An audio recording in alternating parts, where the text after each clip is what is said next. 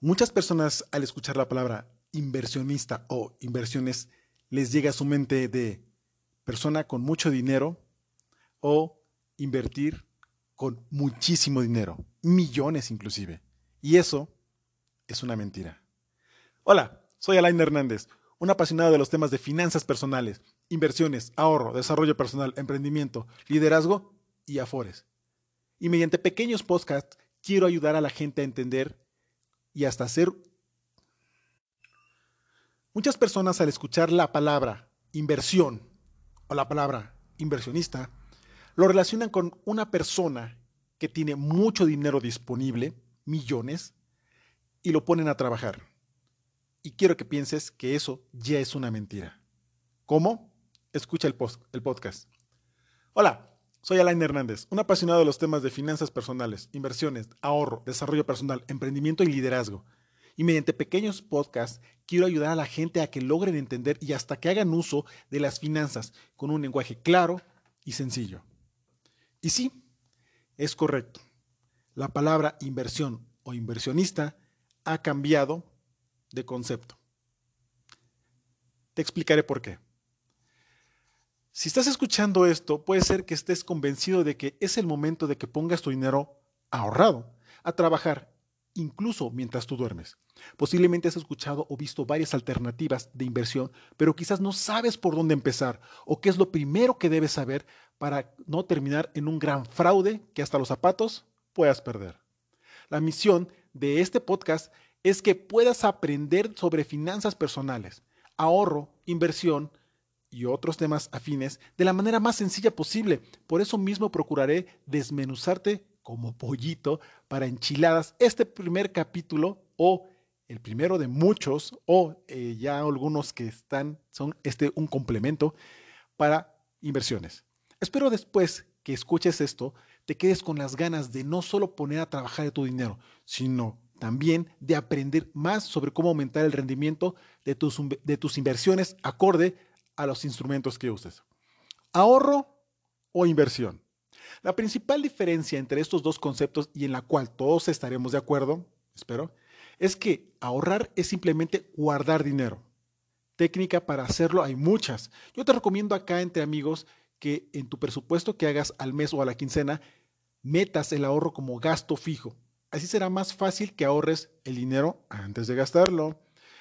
La inversión es poner este dinero ahorrado a trabajar. Puede sonar sencillo, pero a la vez complicado. ¿A qué me refiero? Me refiero a que los temas de inversión no son muy difíciles de entender, siempre y cuando traduzcamos las palabras al lenguaje común y sigamos el orden correcto de las estrategias de inversión que hayamos elegido.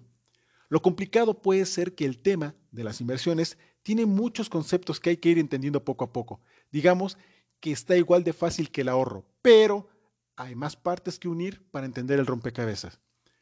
Muchas personas creen que al invertir o solo mencionar la palabra inversión y tener mentalidad de ganador o ganadora y hombre o mujer exitoso o exitosa, ya se van a hacer hipermillonarios. Lamento decepcionarlos, pero no es así. Hacer ganancias toma su tiempo y también conocimiento. El mundo de las inversiones en verdad que pone a prueba la paciencia y créeme que eso está bien. Tener paciencia y de verdad echarle ganas y entender e ir paso a paso a poner tu dinero a trabajar será la clave exitosa para lograr inversiones. En las inversiones, al contrario del ahorro, hay que tener un, extra en ese llamado riesgo. Si lo sabes tratar, puedes obtener mejores rendimientos. De lo contrario, puedes dejar de ganar o perder. En el mundo de las inversiones, irte a lo seguro o ser muy conservador tiene su riesgo. ¿Por dónde comenzar a invertir?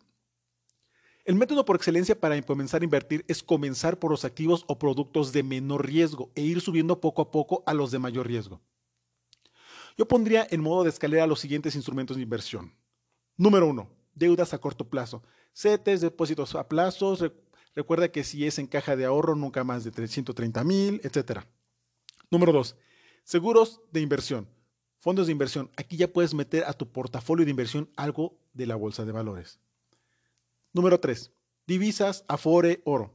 Son fondos más diversificados y arriesgados. Número 4. criptomonedas, fintech, fibras, bienes raíces. 5. Negocios tradicionales, Puedes ser accionista de algún negocio. 6. Empresas de alto impacto. Pueden ser de tecnología, startups, internacionales, de energía y más. Entre algunos otros conceptos que actualmente ya existen. ¿Ok?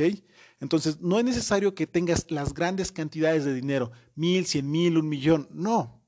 Puedes empezar con 100 pesos, 200, 500, mil, dos mil, cinco mil, etcétera, de acuerdo a tu presupuesto, de acuerdo a tus ganancias, de acuerdo a tu horizonte de inversión y de acuerdo a tus metas financieras. Si necesitas más ayuda, si requieres un poco más de conocimiento, por favor contáctame. Permíteme ayudarte y hacer que tu dinero hoy valga más y mañana todavía mucho más. Te mando un fuerte abrazo y sabes que tu amigo Alain Hernández está a tus órdenes. Que tengas un excelente día y una gran semana.